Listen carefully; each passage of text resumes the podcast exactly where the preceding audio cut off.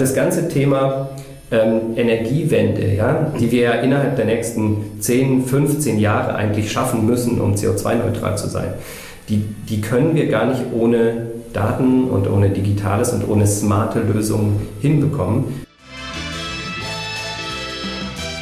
Wir bauen aktuell ganz viele Ladesäulen auch für elektrische Fahrzeuge. Ja, wo bauen wir überall auf in unseren Städten. Gleichzeitig arbeiten und forschen wir aber an autonomen Fahrzeugen. Aber autonome Fahrzeuge werden garantiert nicht an den Ladesäulen laden, die wir gerade aufbauen.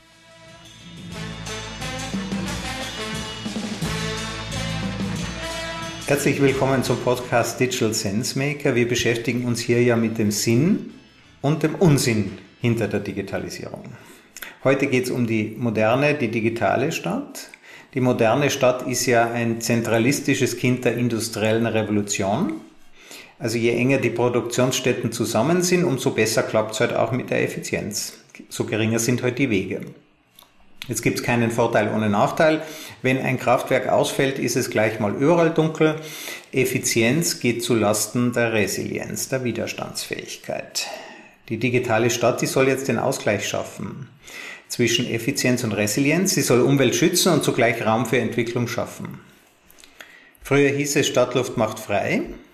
Also frei von der Versklavung durch den Feudalherrn, aber nicht nur das, frei von der gegenseitigen Überwachung durch die Nachbarn im Dorf. Und jeder, der in einem kleinen Dorf aufgewachsen ist, so äh, wie mein Gast heute und ich, der weiß, äh, wovon wir sprechen. Stadt bedeutet Freiheit durch Anonymität. Und jetzt ist die Frage, wird diese Freiheit durch die Überwachung in der smarten Stadt wieder in Frage gestellt? Und damit, darüber spreche ich heute mit Alanos von Radetzky.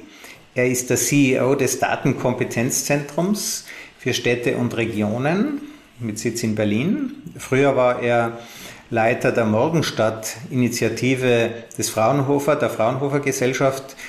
Da ging es schon, schon damals ging es um Innovation für lebenswerte und nachhaltige Stadtentwicklung. Alanus, freut mich, dass du heute mein Gast bist. Ja, freut mich auch sehr. Vielen Dank, dass ich hier sein kann. Was ist denn eigentlich eine smarte Stadt? Wird die dann klug, klüger als wir? Ha, gute Frage. Was ist eine smarte Stadt?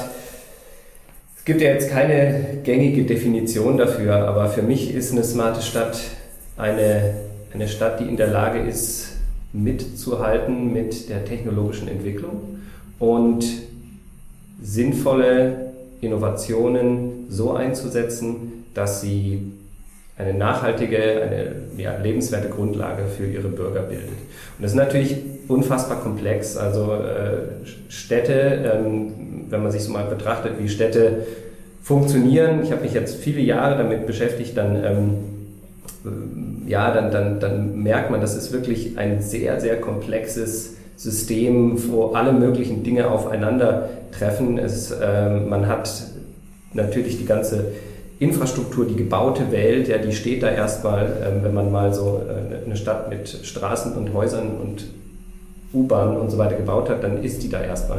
Ähm, und äh, dann kommt aber auch das ganze Gesellschaftssystem und eine, eine Kultur in diese Stadt, die sich wandelt. Äh, die, die Stadt hat eine Steuerung, eine Governance. Ähm, äh, es gibt äh, das ganze Thema der Wirtschaft. Ähm, äh, das ist oft auch der Grund, warum Menschen in die Stadt ziehen, um, um dort eben ähm, ja, sich bestmöglich verwirklichen zu können und so weiter. Und diese, diese verschiedenen Systeme, die interagieren und eine smarte Stadt ist in der Lage, wirklich diese Spannung, die sich daraus entwickelt, eben produktiv zu nutzen und ähm, zunehmend natürlich dann auch mit digitalen Lösungen und digitalen Tools ähm, sich konstant neu zu erfinden und auch die Probleme, die sich in der Entwicklung von Städten ähm, ergeben, dann eben auch zu lösen.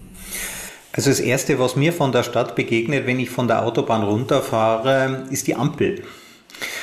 Und da gibt's ja manchmal die Chance auf eine Grünzone und äh, neuerdings äh, steuern ja nicht mehr die Ampeln äh, das Auto, sondern das Auto steuert die klugen Ampeln, die einfach mal gucken, wo ist die längere Schlange äh, und die lassen wir halt dann schneller durch.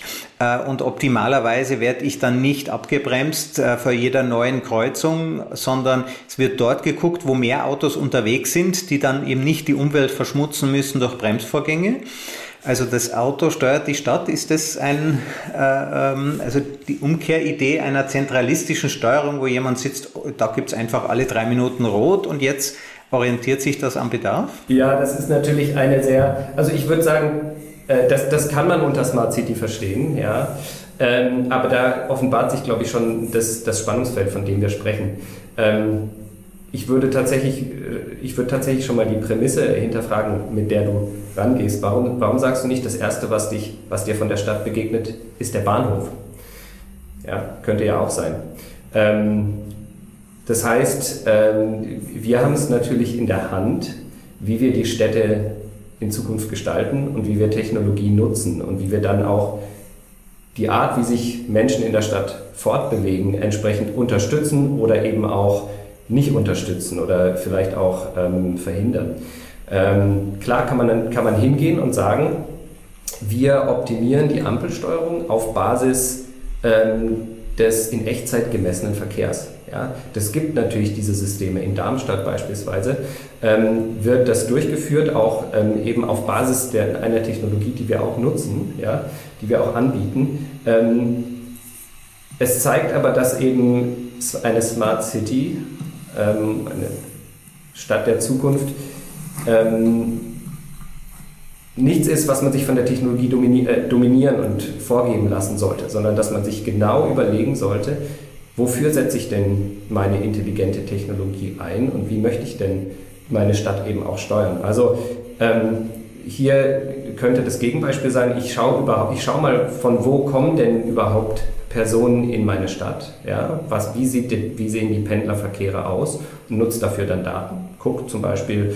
ähm, aus den Daten in den Navigationsgeräten, die kann man auswerten, oder aus Mobilfunkdaten, die kann man anonymisierend aus, auswerten. Wie sehen meine Verkehrsflüsse aus?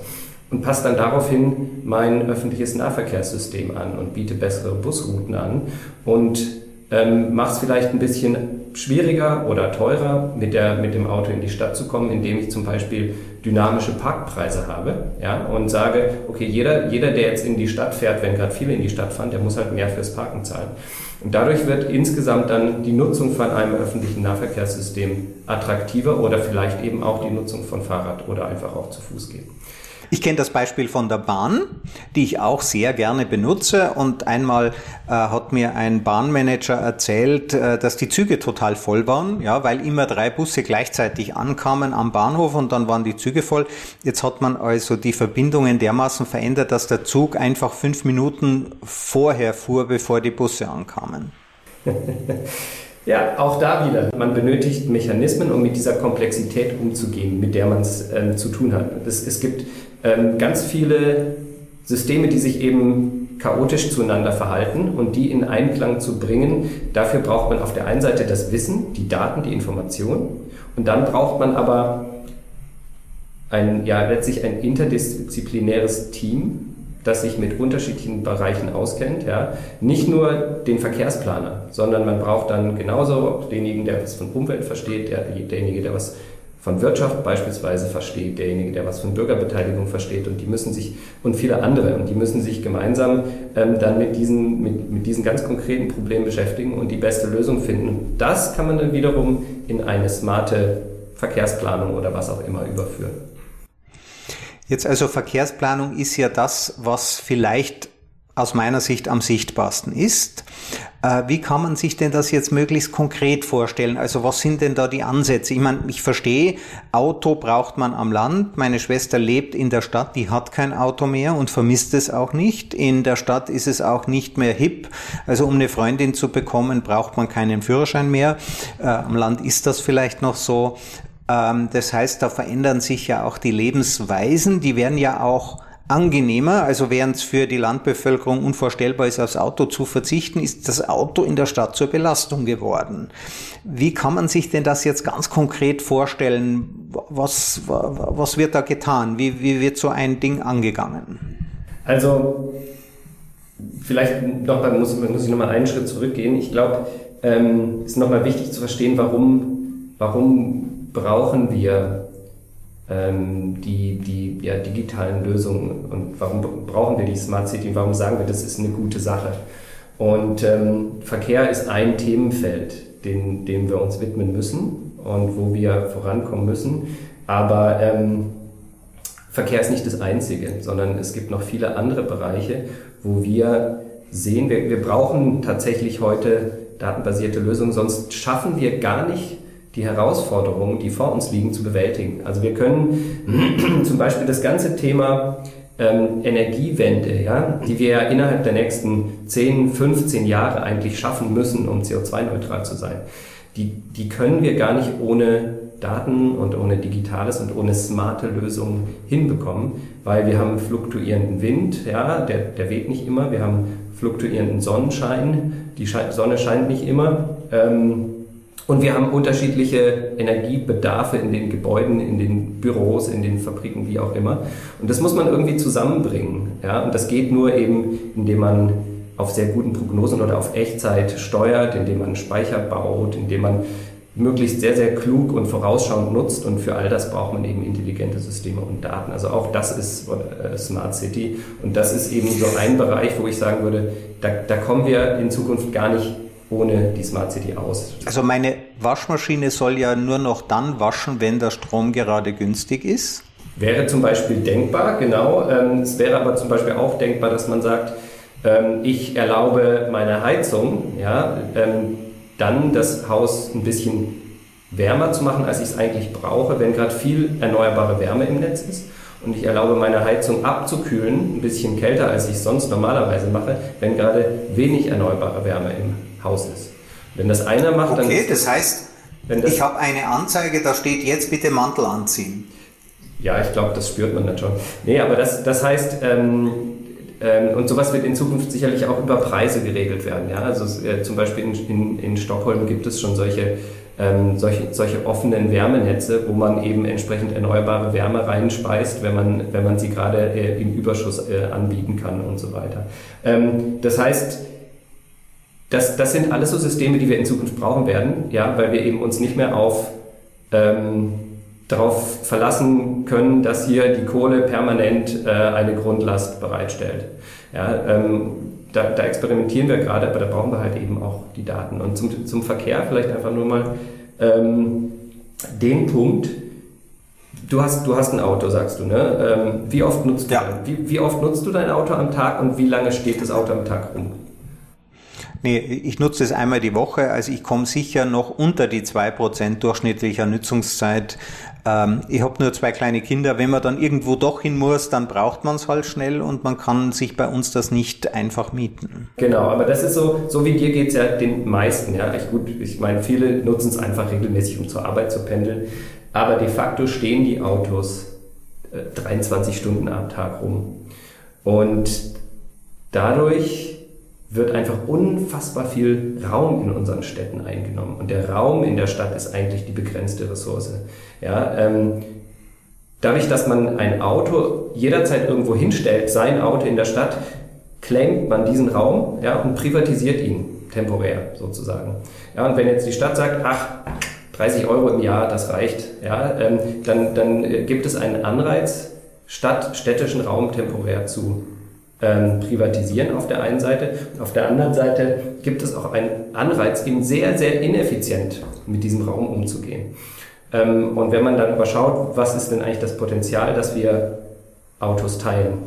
Ja, also nicht nur, wer, wer macht es heute schon, ja, das ist immer so diese klassische, diese klassische ähm, ja, Diffusion of Innovation Kurve, wo man immer am Anfang äh, so die, die diejenigen hat, die, weiß ich nicht, zweieinhalb Prozent der Gesellschaft, die, mal sie, die sich mit den neuen Dingen auseinandersetzen und das total hip und toll finden. Und dann irgendwann kommen die Early Adopters, das sind dann die nächsten 10, 12 Prozent. Ähm, da sind wir heute beim Thema Sharing. Aber wenn man sich das Potenzial mal anschaut, ja, indem man guckt, wie, welche Wege könnte man denn teilen in der Stadt? Äh, welche Wege haben die Leute? Und ähm, welche Wege könnte man teilen in Fahrzeugen oder wo, wo ähm, stehen Fahrzeuge äh, unnötigerweise rum? Dann kommt man eben auf unfassbare Zahlen. Ja? Also dann kommt man wirklich auf Zahlen, wo man sieht, bis zu 90 Prozent aller Wege in, in Ballungsräumen können zum Beispiel geteilt werden. Ja? Da braucht der Einzelne sein Auto nicht. Ähm, und das sind so Dinge, wo wir einfach ein System geschaffen haben, was unfassbar ineffizient mit dem Raum umgeht, umgeht und wir jetzt sehen, mit Daten und mit klugen Lösungen wie Carsharing oder multimodalen Apps, also dass man eben wirklich über eine Verkehrskette unterschiedliche ähm, Transportmodi nutzt und die sind bestens aufeinander getaktet, ja, das versteht man unter multimodal. Darüber schaffen wir es eben so ein Stück weit, diese Ineffizienz, die wir in dem System geschaffen haben, auch zurückzudrehen. Gibt es da Beispiele von Städten, die das bereits gut lösen? Ja, auf jeden Fall. Also ich, ich wohne in einer. Ich finde, ähm, Berlin wird ja für vieles kritisiert, aber was Berlin echt gut gemacht hat, ähm, ist die, diese, diese multimodale App. Es gibt äh, in Berlin Yelby, wird von äh, den Berliner Verkehrsbetrieben äh, ähm, wird, die, wird die betrieben. Da sind tatsächlich, ich glaube, über 40.000 verschiedene Fahrzeuge drin die man mit einer App ähm, reservieren, buchen, nutzen, wieder zurückgeben kann und darüber, und darüber dann eben zum Beispiel auch sich ein ÖPNV-Ticket ziehen kann. Also das heißt, man hat wirklich alles in einer App. Eine ähnliche, einen ähnlichen Ansatz gibt es zum Beispiel in Helsinki. Ähm, WIM heißt es dort, glaube ich. Ähm, also da gibt es, da gibt bereits Lösungen, die, die wirklich sehr gut funktionieren und die leider noch viel zu wenig bekannt sind. Ja? Also ich war neulich auf dem äh, auf einer Konferenz und habe dann mal in, in Berlin im Raum gefragt, eigentlich bei, ja, bei Experten, ja, also die sich wirklich auch mit Stadtentwicklung beschaffen, äh, beschäftigen, habe ich mal gefragt, so wie viele von euch kennen denn Yelby in Berlin und, und wie viele nutzen es? Und ich glaube, also 10 Prozent oder so, ja, ähm, haben sich daraufhin gemeldet. Das heißt, da gibt es echt noch Luft nach oben und ich glaube, dass es so ein bisschen, das, das hängt so ein bisschen mit unserer ja, Trägheit zusammen, dass wir halt uns dass es echt braucht, bis wir unser Verhalten ändern, bis wir mal was anders machen, als wir es jeden Tag machen. Ja? Ist ja nicht viel, sich eine App runterladen und das mal auszuprobieren, aber wir machen es tatsächlich, wenn man das Auto vor der Tür hat, uns eh schon immer so gemacht hat, dann braucht es immer irgendwie einen Impuls, einen Anreiz zu sagen, so ich mache es jetzt mal anders. Und ich glaube, da müssen wir in Zukunft oder da werden, werden wir in Zukunft das auch bei den Städten sehen, dass dort dann Preismechanismen anfangen zu wirken. Also wir wollen die Menschen ja nicht bevormunden, wir wollen ihnen Alternativen geben. Ja, ich bin äh, total experimentierfreudig, wenn es sowas Neues gibt und dann bin ich natürlich auch mit diesen Rollern durch die Stadt gefahren. Leider stehen die jetzt, äh, die sind relativ selten geworden. Ich befinde mich jetzt gerade in Wien. Ähm, und man könnte mit dem Roller zur U-Bahn fahren, mit der U-Bahn dann zwei Stationen weiter und dann mit dem Roller in Einkaufen gehen beispielsweise und oder man geht ins Kino und findet dann nachher einen neuen und fährt einfach wieder zurück. Äh, super praktisch. Das andere sind natürlich die Radwege. Ich bin auch im Winter und bei Regen und zu jeder Zeit mit dem Rad unterwegs und die Stadt ist ja meistens nicht so groß, als dass das nicht funktioniert. Richtig, ganz genau, ganz genau. Also äh, ne, wenn wir nochmal beim Verkehr bleiben wollen, ich habe auch mein Fahrrad, äh, mein Auto verkauft, als ich nach Berlin gezogen bin und bin seither mit, äh, ja, dem, ähm, mit allen möglichen Geräten unterwegs in der Stadt. Ich habe mir, hab mir mal das ausgerechnet. Ja, was heißt das eigentlich? Also wie viel habe ich denn im Monat für mein Auto gezahlt? An Versicherungen, an Sprit, äh, ich hatte noch einen Kredit laufen und so weiter. Was, was kommt da so zusammen? Und im Verhältnis dazu, was zahle ich denn ohne mich wirklich einzuschränken. Ich buche alles, was ich will, jeden Tag, wenn ich von A nach B muss und das jetzt nicht mit dem Fahrrad machen will, sondern irgendwie mit dem Scooter oder mit dem E-Roller oder einem Auto oder was weiß ich. Was, was, was ist der, die Differenz, ja? Auch ökonomisch. Und ich komme auf ungefähr 20 Prozent der Kosten, die ich für ein Auto hatte, die ich äh, im Monat so für, für intermodale Mobilität ausgebe, ohne dass ich irgendeinen Komfort, eine Komforteinschränkung habe. Man muss dazu sagen, ähm, diese Systeme, die funktionieren halt dort, wo es viele Leute gibt. Ja, die funktionieren dort, wo es eine kritische Masse gibt an Leuten, die diese Systeme buchen. Dort kann man hingehen äh, mit eben privaten Sharing-Anbietern und die verdienen damit Geld da funktioniert es. Also in Berlin ist es im inneren Ring und in Wien sicherlich auch in, also zentralen, in den zentralen Distrikten. Sobald man nach, nach sozusagen außen geht, ja, in die weniger bevölkerten Teile der Stadt, wo weniger Leute sind oder eben in ländliche Regionen, ist das kein lukratives Geschäftsmodell mehr und dann muss man, und das ist eben das Problem, woran es hakt, ähm, es so wie überall den öffentlichen Nahverkehr als Zuschussgeschäft sehen. Ja, der öffentliche Nahverkehr trägt sich nirgendwo wirklich, also der wird immer bezuschusst. Und dann muss man eben auch diese ja, datenbasierten, flexiblen Systeme, die wir in Zukunft auch dort brauchen, eben ebenfalls subventionieren. Kommen wir dann von der smarten Stadt zum äh, smarten Landkreis, äh, zum smarten Bundesland, zum smarten Staat?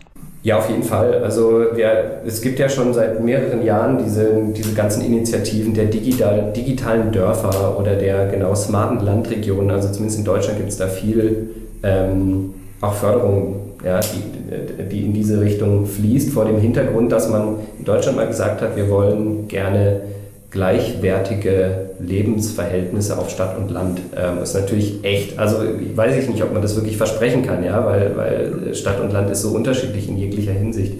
Ähm, aber es ist ein politisches Ziel und ich glaube, man kann auch viel machen auf dem Land in Zukunft. Ja? Also man kann einen autonomen ein autonomes Taxi-Shuttle äh, oder Shuttlebus oder so ähm, kann man fahren lassen, das man per App bestellt ähm, und das dann die eigene Route äh, berechnet, ja, so dass eben auch die Oma auf dem Land, die vielleicht keinen Führerschein hat oder nicht mehr gerne mit dem Auto fährt, äh, zu ihrer Freundin ins nächste Dorf kann oder zum Einkaufen oder wie auch immer. Also das, all, das, ähm, all das kann man machen und das, all das wird eben natürlich auch günstiger, wenn man es autonom macht. Bei den autonomen Bussen oder autonome Taxisysteme gibt es ja noch nicht, aber autonome Busse. In Wien wurde das Projekt jetzt wieder gestoppt. Es sind also auch einige gescheitert. Ja, es ist natürlich dann doch etwas anderes, ähm, wenn man so einen so Bus oder ein autonomes Taxi oder ein Shuttle auf einer fest definierten Strecke fahren lässt, der, die vielleicht äh, wenig frequentiert ist, die klar definiert ist, oder wenn man ihn in eine chaotische Innenstadt-Szenerie lässt, da, damit kommen die autonomen Fahrzeuge heute einfach noch nicht klar. Ähm, es, gibt, es gibt heute schon eben Einsatzmöglichkeiten. Die Stadtwerke Leipzig betreiben einen, Shuttle, einen autonomen Shuttlebus zwischen der U-Bahn-Endhaltestelle und dem, ich glaube, BMW-Werk ähm, und haben geclaimt, dass es die sozusagen, dass es der erste Shuttlebus ist, autonom fahrend, der eben auch schnell fährt, ja, der nicht irgendwie mit 20, 25 km/h durch die, durch die Gegend tuckert, wo man eigentlich mit dem Fahrrad schon schneller ist, sondern der dann wirklich 60, 70 km/h fährt. Ähm, insofern, es gibt, es gibt Einsatzszenarien und ich glaube, auf dem, auf dem Land ähm, ist das auf jeden Fall einfacher denkbar, ähm, wo dann eben auch die KI, die da dahinter steckt, damit ganz gut klarkommt. Aber in so chaotischen, in so chaotischen ja, Innenstadt-Szenarien, da ist die KI tatsächlich heute noch überfordert. Jetzt haben wir gesprochen über Verkehr, jetzt haben wir gesprochen über Energiemanagement. Gibt es noch weitere Bereiche, wo eine smartes, wo die, die zu diesem Ideenfeld der Smart City gehören? Letztlich kann man es auf wirklich sehr, sehr vieles anwenden. Ähm, wir, wir arbeiten ja mit unterschiedlichen Städten, ja, ähm, auf Basis von einer Open Source Datenplattform. Also das ist das, was, was DKSR tut. Wir ähm, stellen äh, Open Source Datenplattformen für Städte bereit und arbeiten dann mit den Städten an den äh, Anwendungen, die auf dieser Plattform laufen sollen. Man kann sich so ein bisschen vorstellen, wie wir stellen ein, ein offenes Betriebssystem für die Stadt zur Verfügung und dann gibt es viele verschiedene Apps, ja, die man eben darauf installieren kann. So kann man sich so ein bisschen vorstellen. Ihr habt selber keine Rechte an dieser Implementierung, an dieser Software, sondern jeder kann sich die nehmen. Ihr lebt von der Beratung. Ähm, warum tut ihr das? Habt ihr was zu verschenken? Also wir leben nicht nur von der Beratung, sondern wir leben auch davon, dass Städte uns damit beauftragen, diese Plattform ähm, für sie zu betreiben, sie zu warten, sie aktuell und sicher zu halten. Es ist recht dann doch, doch recht komplex, ja, eine ähm, Dateninfrastruktur für Städte zu betreiben. Und viele Städte, vielen Städten fehlt einfach, ähm, die, fehlen die Ressourcen, es fehlt auch das Know-how, es fehlen die, die Programmierer und Softwareentwickler, sowas selbst durchführen zu können. Insofern beauftragen die uns damit. Aber natürlich nicht nur uns, sondern letztlich kann, ähm, kann auch eine andere, kann auch ein anderes Unternehmen, was diese, dieses Know-how mitbringt, das anbieten. Und dahinter steht bei uns die Überzeugung, dass tatsächlich das Thema Smart City und die, die Lösungen für die Smart City nur dann sich rasch verbreiten, wenn wir sie auf Basis von offenen Standards und Open Source Technologie ähm, entwickeln und umsetzen. Weil was Städte nicht gebrauchen können, ist, dass man sie einloggt ja, in proprietäre Systeme. Ähm, dann, das haben, das haben wir in der Vergangenheit zu Genüge gesehen, dass sich Städte dann an einen Anbieter binden. Ähm, der macht seine eigenen Standards, seine eigenen Schnittstellen, alles proprietär, damit er natürlich auch in Zukunft viel Geld verdient. Ähm, eine andere Stadt sagt dann aber, boah, ich, den, der gefällt mir jetzt nicht so, ich nehme, den, ich nehme einen anderen Anbieter und die dritte einen, einen dritten Anbieter. Und dann baut man interoperable, ähm, also eben keine interoperablen Systeme. Man erfindet das Rad immer wieder neu ja, und jedes Rad hat einen anderen Durchmesser. Ja, du hast einen Flickenteppich an Systemen, die nicht miteinander kommunizieren können. Genau, und wenn man in einer Stadt was Tolles entwickelt und, und umsetzt, dann kann die andere Stadt es nicht nutzen. Und das ist eben das, wo, wo wir gesagt haben, dass äh, dafür haben wir schlichtweg keine Zeit mehr. Ja, die Herausforderungen, die vor uns liegen, sind so groß, ähm, das, und, und wir haben so wenig Zeit, sowas Komplexes wie eine Stadt umzubauen und neue Lösungen in, diese, in, in, in die Städte ähm, einzuführen, dass wir auf Open Source gehen müssen. Und uns geht es nicht darum, ähm, eine, eine proprietäre Plattform zu verkaufen und damit mit Lizenzen Geld zu verdienen, sondern uns geht es wirklich darum, eine Community aufzubauen an Open Source Nutzern und auch eine Open Source ja, Entwicklern, die gemeinsam wirklich dieses, diese, dieses Thema in die Zukunft bringen. Ähm, und da spielen wir eine, eine, eine Rolle, die wollen wir enablen, die wollen wir unterstützen, aber wir sehen uns da jetzt nicht als äh, irgendjemand, der, der hier was Proprietäres aufbaut, um möglichst viele an sich zu binden. Die Stadt ist ja von ihrem Prinzip her kein Wettbewerbssystem. Städte stehen ja nicht direkt im Wettbewerb zueinander. Städte sind ja gelebte Kooperationen. Und Open Source ermöglicht eben diese Kooperation über die Städte hinaus, dass die auch voneinander lernen. Passiert denn das auch? Ja, das ist total spannend, dass wir das jetzt, also das, das war wirklich eine Kernmotivation für uns, dieses, äh, dieses Unternehmen zu gründen, weil wir gesehen haben, es passiert zu wenig. Und wir haben eben ähm, unseren Ansatz gleich so aufgesetzt, dass alle unsere Kunden und Partner und die ähm, Städte, die eben und Stadtwerke auch, die diese Plattform nutzen, in einer Community zusammenkommen. Und ähm, in dieser Community werden dann, also dann entwickelt die eine Stadt ähm, gemeinsam mit uns oder auch jemand anderes, zum Beispiel eben das Thema Verkehrssteuerung, die zweite Stadt ähm, kümmert sich um ein Hochwasserfrühwarnsystem, die dritte Stadt kümmert sich um eine Optimierung ihrer Busrouten und die vierte Stadt ähm, vielleicht um eine, eine verbesserte Bewässerung der städtischen Grünanlagen und Gärten, auf alles immer auf Basis von Daten. Und es kommen dann eben so bestimmte Modelle oder bestimmte Komponenten zusammen, wie eben das Datenmodell, ja, die Schnittstellen, die man dafür braucht, etc. Alles eben in offenen Standards. Und dann sorgen wir dafür, dass eine eine, eine Stadt, die was Tolles entwickelt und das in die Community stellt, das eben so ähm, umsetzt, dass jeder, jede andere Stadt das übernehmen kann und nur ihre eigenen Datenquellen anschließen muss, das System an sich aber direkt verwenden kann. Ähm, die Stadt, die das entwickelt, hat ja auch keinen Nachteil von dieser Entwicklung. Sie profitiert eigentlich davon, dass andere sagen, ho, wir haben ja noch da eine zusätzliche Idee und bauen die dann auch ein. Das geht ja mit Open Source. Richtig, genau. Das ist wichtig, aber es war ganz interessant, weil die Städte sind trotz Städte und Stadtwerke, ja, sind, sind beides unsere Kunden, sind da trotzdem an uns herangetreten, haben gesagt, ja, also wie können wir denn dieses Freerider-Problem, dieses Freerider-Dilemma verhindern? Ja, dass wir, wenn wir jetzt eine tolle Idee haben und investieren in, äh, sagen wir, eine Smart Parking-Lösung und die stellen wir allen zur Verfügung, dann haben die anderen ja weniger Kosten. Und wir haben aber die Kosten. Wie machen wir das? Und dann haben wir ein ähm, äh, System entwickelt oder sind gerade dabei, ein System zu entwickeln, wo wir ähm, wie so einen, ja, wie so einen äh, Community Coin haben, ja, den man eben ähm, erhält, wenn man der Community was zur Verfügung stellt und für den man sich dann Dinge aus der Community wieder deutlich günstiger eben beziehen kann. Ähm, und dadurch steigt natürlich der Anreiz auch wirklich für die Community Dinge mitzuentwickeln. Ist das äh, Blockchain-basiert? Nee, das ist nicht Blockchain-basiert. Vom über, Grundprinzip über her, die Stadt entwickelt eine Parking-Lösung die, äh, und bekommt dafür 10.000 Coins. Ja, denn sie stellt das System ja anderen zur Verfügung. Genau. Ähm, andere müssen dafür aber auch 10.000 Coins bezahlen oder eben haben 10.000 Coins erwirtschaftet durch ein gutes Management des öffentlichen Verkehrs. Mhm. Das heißt, für die sind, ist dann die andere Lösung kostenfrei. Aber der Freerider, also der Trittbrettfahrer, ja, der einfach nur davon profitiert, ohne selber was zu tun, äh, der muss sich eben diese Coins dann auch kaufen.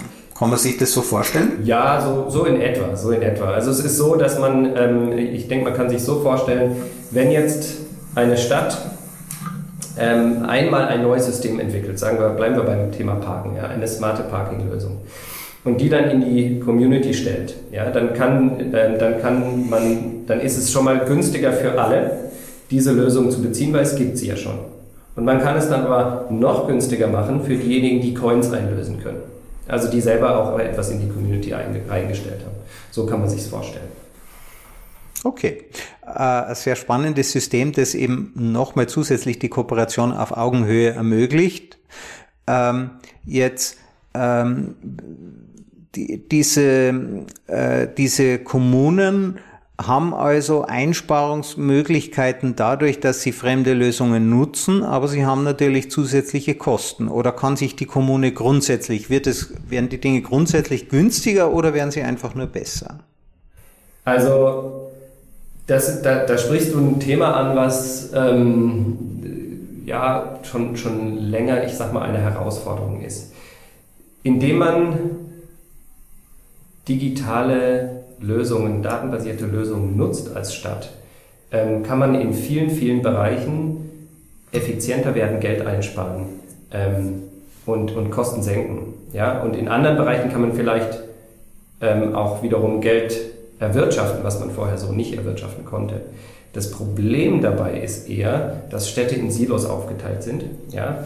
Und dann ist eher die Frage so, wer, wenn, wenn ich jetzt, sagen wir mal, aus der Stabstelle Digitalisierung die Plattform bezahle.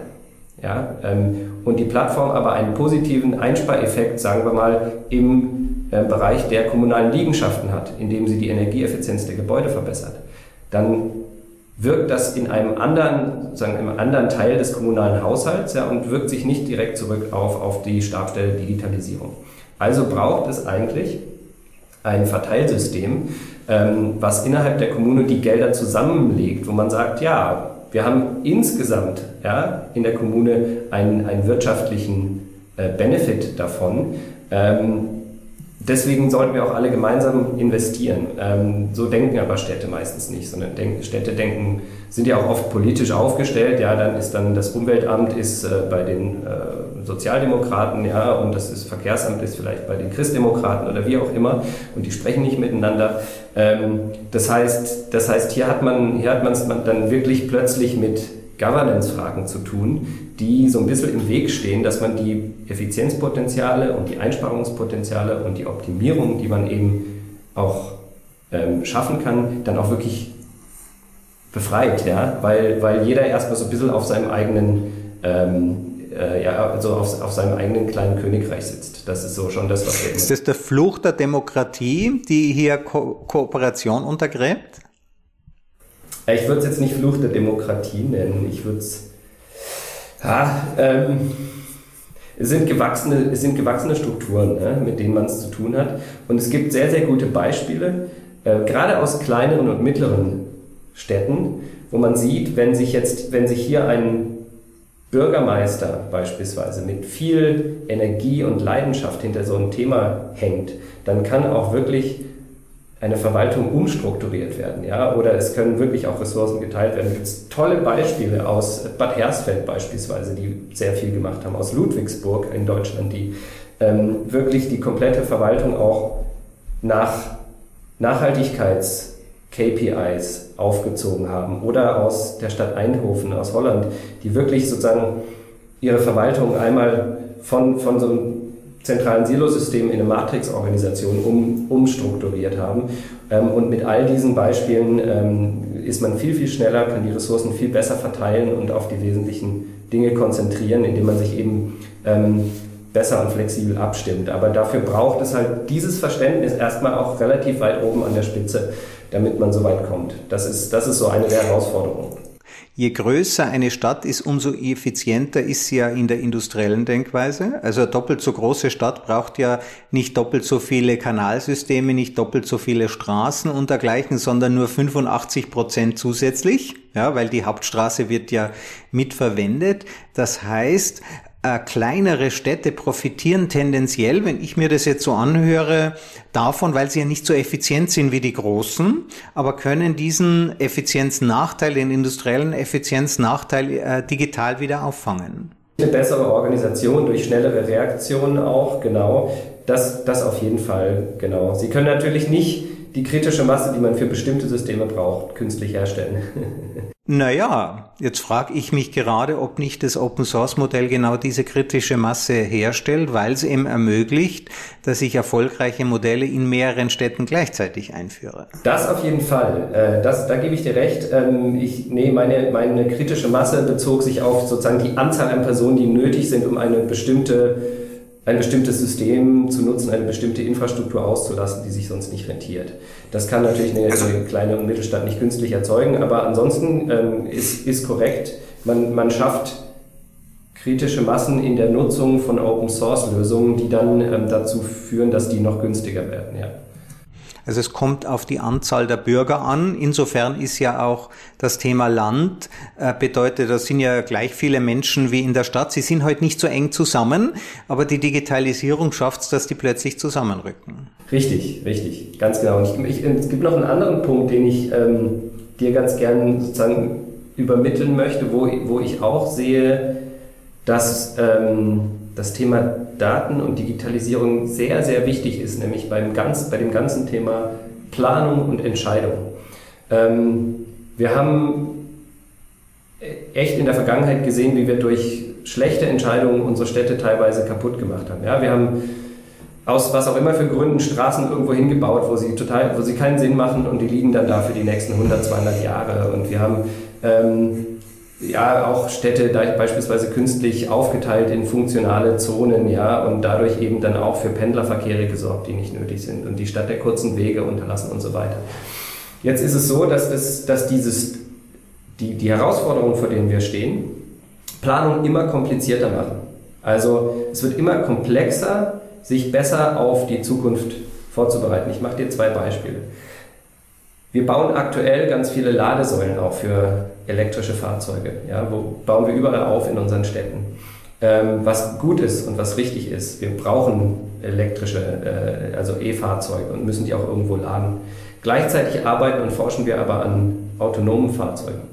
Aber autonome Fahrzeuge werden garantiert nicht an den Ladesäulen laden, die wir gerade aufbauen, ja, weil die muss man von Hand bedienen. Das heißt, autonome Fahrzeuge brauchen nochmal ein ganz anderes Infrastruktursystem. die müssen irgendwo hinfahren, andocken und weiß ich nicht, zum Beispiel durch den Boden oder durch die Stoßstange geladen werden. Das heißt, wir bauen aktuell eine Infrastruktur auf, die wir in Zukunft nicht brauchen werden, weil die technologische Entwicklung sie obsolet machen wird. Ja? Und diese, diese, diese, die, die, ja, die Planung, ähm, die wir dafür brauchen, ab wann brauchen wir andere ähm, Ladeinfrastruktur, wann kommen diese äh, autonomen Fahrzeuge, was muss man dafür vorrüsten, ja? wie kann man vielleicht Ladeinfrastruktur so aufbauen, dass sie heute das kann, morgen was anderes. Das denken wir nicht mit. Ein anderes Beispiel ist ähm, überhaupt das, sozusagen der, die Anforderungen von unseren Straßen. Also ähm, die wurden mal irgendwie gebaut, ja, ähm, vor allem für Autos und für Last, äh, Lastwägen. Ähm, und jetzt merken wir plötzlich, gibt es ganz viele Dinge, die neu hinzukommen. Es gibt viel mehr Starkregenereignisse. Das heißt, die Straßen müssen irgendwie plötzlich durchlässig werden und, diesen, und mehr Regen verarbeiten. Es gibt mehr Sensorik über der Straße, unter der Straße. Ähm, es gibt Intermod also es gibt, gibt Mikromobilität. Ja? Ähm, es gibt mittlerweile diese kleinen elektrischen Cargo-Bikes, die dann eben äh, die Pakete austragen. Die, die müssen genauso auf die Straße passen wie äh, Fahrräder, wie E-Scooter, wie Autos und, und Fußgänger. Ähm, und all das macht es total kompliziert, Straßenraum in der Zukunft zu planen. Was ist da der Ausweg? Also es ist äh, äh, äh relativ klar, dass die Ladestationen für die Elektroautos, die autonomen Elektroautos am besten neben dem Heizkraftwerk sind, das eben auch noch Strom produziert, um einfach die Strecken, des, ob das Auto jetzt noch einen Kilometer weiter zur Ladestation fährt, für uns als Personen ist das natürlich unangenehm, aber dem Auto ist es wurscht, wenn das zwischen 24, also Mitternacht und 1 Uhr noch einen Kilometer weiter fährt. Ähm, jetzt sind das Entwicklungen, die man eigentlich so sind ja Veränderungen zweiten, dritten Grades, die sind ja auch nicht vorhersehbar. Ja, genauso wie wir sehen, dass sich Einkaufen verändert. Wenn ich mit dem Roller unterwegs bin, habe ich nämlich keine Lebensmittelplatz. Die müssen mir dann geliefert werden. Also all diese Veränderungen zweiten, dritten Grades, wie kann man denn die, wie, wie geht man denn mit denen um? Was gibst du den Leuten dafür für Ansätze mit?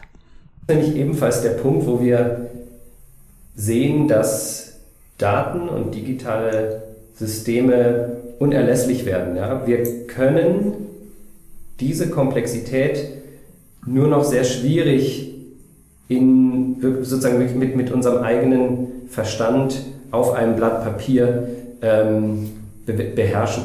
Wir brauchen, selbst wenn wir eine große Gruppe von interdisziplinären Ingenieuren sind, die, die können sich dann nicht einigen und wie auch immer. Was wir, was wir zunehmend brauchen, ist wirklich Evidenz, also das heißt, wir müssen so viele Daten wie möglich zusammenführen ja, und auf der Grundlage dann entscheiden. Aber wir brauchen auch ähm, Szenarien. Also wir müssen lernen, in Szenarien zu denken und diese Szenarien müssen wir datenbasiert unterstützen, indem wir zum Beispiel digitale Zwillinge unserer Städte bauen. Das machen sehr viele Städte bereits. Es gibt ein großes Das ist also eine komplette Kopie mit allen Daten. Da kann ich reinsehen. Das ist sozusagen die Stadt im virtuellen Raum. Diese, eine Kopie davon, an der ich auch simulieren kann und an die ich Fragen stellen kann. Ich muss nicht gleich umbauen, um zu sehen, ob eine Fußgängerzone funktioniert. Ich kann es dann auch schon mal vorab simulieren. Korrekt, korrekt. Und da wird es dann wirklich spannend, wenn man, es gibt ähm, ja, sehr spannende, auch von KI unterstützte Simulationen, ähm, wo man agentenbasiert wirklich Szenarien durchrechnet. Ja? Was passiert, wenn ich diese Straße schließe? Was passiert, wenn ich die Straße um die Hälfte verkleinere? Was passiert, wenn ich hier ein Hochhaus hinsetze mit so und so viel Bürofläche und so und so viel äh, Wohn Wohnnutzung? Ähm, was passiert, wenn ich die Straße entsiegle und einen Park draus mache? Das heißt, diese verschiedenen Szenarien, ähm, die kann man entsprechend simulieren, hat dafür natürlich Modelle, die man füttern muss, kann die aber ähm, sukzessive dann eben auch mit, mit Machine Learning und mit künstlicher Intelligenz unterfüttern, sodass dabei dann wirklich realitätsnahe Szenarien rauskommen, die kann man wieder parametrisch ähm, sich ausgeben lassen, was, was sind die Konsequenzen, ja, was passiert damit in der Stadt ähm, und dann sich für das beste Szenario entscheiden und das umsetzen. Und das ist eben was, was wir vorher nie konnten, das können wir jetzt. Also man kann ausprobieren, bevor die Kosten entstehen. Man kann die Bürger ja auch mit einbeziehen, die können sich das auch mal angucken. Man sieht auch die Vorteile jenseits der Legislaturperiode. Ja, das ist ja schwierig in, in einer Politik, wo die, äh, wo der Nachfolger alle Dinge wieder zurückbaut äh, und, und wieder vollkommen neue Denkmäler sich selber setzen will. So bekommen wir das wirklich in, in, in, in eine Evidenz. Wir können die Zukunft nicht voraussagen, aber es, es gibt uns Hilfsmittel, mal zu sehen, was sind eigentlich die Konsequenzen von dem, was wir anrichten. Ganz genau, ganz genau. Und wir, wir kommen in, genau, in wirklich in Szenarien, die uns relativ genau auch sagen, wenn du das tust, dann passiert das. Ja, ähm, mhm. Das ist wirklich, also bei, gerade bei so einem komplexen System wie einer Stadt ist das wirklich Gold wert, weil in der Vergangenheit hat man viele Dinge einfach nicht wirklich vorhersehen können.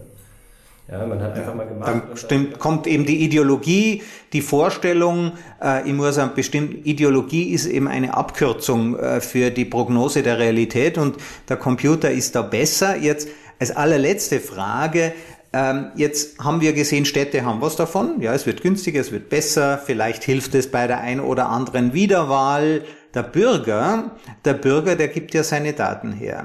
Und wenn wir sagen, wir messen den Strom, angeblich kann man beim äh, TV Strombedarf äh, abschätzen, wie oft die Helligkeit sich mit der Dunkelheit abwechselt, ob man jetzt einen Thriller, eine Telenovela oder Gott behüte vielleicht ein erotisches äh, Drama äh, sich reinzieht. Als Bürger werde ich da plötzlich transparent, bin ich da oder nicht? Ja, habe ich das nur als Investition? Benutze ich die Wohnung vielleicht gar nicht?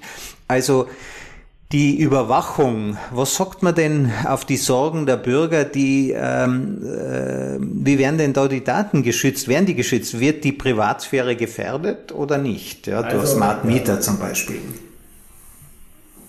Das, das, die Möglichkeit, die Möglichkeit, ähm, die Privatsphäre zu gefährden, steigt, indem mehr Daten genutzt werden. Klar.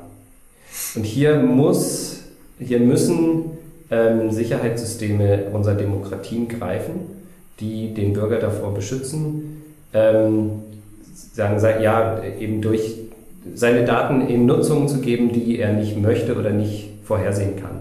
Ähm, das ist meines Erachtens ganz, ganz, ganz, ganz essentiell. Es ist aber, also man muss es auch ein bisschen relativieren, weil es zunächst mal viele ähm, Systeme, viele smarte Lösungen gibt in den Städten, die gar keine Bürgerdaten brauchen. Ja, also es gibt, äh, wenn man Umweltdaten erhebt beispielsweise, dann sind da keine personenbezogenen Daten dabei. Wenn man ähm, Lade, sozusagen Daten aus Ladestationen, aus Parksensoren, aus dem ÖPNV, wo ist der Bus gerade ähm, und so weiter zieht, ja, dann sind dort keine personenbezogenen Daten drin. Ähm, das heißt, hier kann man schon sehr, sehr viel tun, ohne überhaupt ähm, den, den Bürger das, das, Risiko auszusetzen, ähm, dass, dass seine Daten äh, gezogen und irgendwie äh, unlauter genutzt werden. Dann gibt es Systeme, da kann man, wenn man weiß, okay, ich, ich, ich nähere mich hier Daten an, die sind möglicherweise personenbezogen oder die könnten so ausgewertet werden, dass sie personenbezogen werden, die, die diese Daten anonymisieren. Ja? Zum Beispiel, indem man sagt, okay, wenn ich jetzt ähm, Kameradaten auswerte, dann lösche ich bereits in der Kamera selber, im Sensor selber, all die Daten, die ich für meine Zwecke nicht brauche. Also wenn ich beispielsweise nur wissen möchte, wie viele Personen bewegen sich gerade in der Fußgängerzone, ja, dann kann ich die gesamte, dann kann ich sozusagen die gesamten Bilder löschen und pro Person einfach nur einen roten Punkt vergeben, der sich dann über das Bild bewegt. Ja? Und einfach nur diese roten Punkte messen. Ähm, und die Kamera schickt dann nur die Informationen über den roten Punkt an den Server und die gesamten anderen Informationen sind weg. Edge Computing nennt man das. Ja, ähm, Ähnliches beispielsweise für das Thema Geräuschsensorik. Also es gibt ja viele, äh, viele Städte, die mit Geräuschsensorik äh, experimentieren. Auch hier kann man entsprechend ähm, die Geräusche trainieren, die man eben aufnehmen und weitergeben möchte, zum Beispiel Glasbruch, ja, aber alles andere, was man vielleicht nicht weitergeben möchte, wie zum Beispiel Stimmen, aus rauslöschen. Das sind Dinge, die müssen dann natürlich hier entsprechend erfolgen. Und hier braucht es auch, da, da brauchen wir, glaube ich, heute echt noch ähm, da müssen wir besser werden. Hier braucht es Kontrollmechanismen Verifikationsmechanismen von der öffentlichen Hand, sei es der Stadt oder einer Bundes- oder Landesagentur oder was auch immer, die eben sicherstellt, dass das auch wirklich geschieht, ja, die dann auch wirklich da reinguckt. Ähm, das, das machen wir tatsächlich heute zu wenig. Und dann gibt es als dritten Punkt, ähm, den wir tatsächlich auch vernachlässigen meines Erachtens, die Möglichkeit oder sollten wir viel mehr die Möglichkeit geben, dem Bürger selbst die Wahl zu geben, welche Daten will ich denn teilen.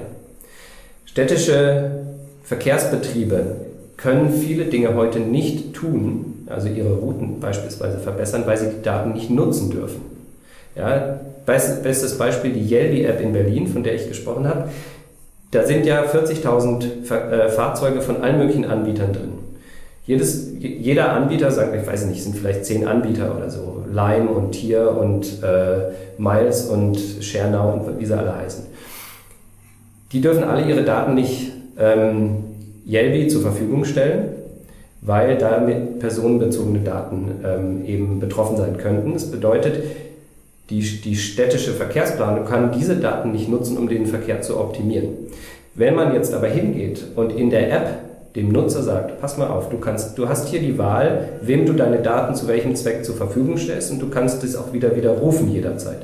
Ja? Ähm, und vielleicht zusätzlich das mit einem Anreiz versieht, wie du bekommst, du bekommst deinen Monatsticket 5 Euro günstiger, wenn du deine Daten mit dem Verkehrsbetrieb teilst.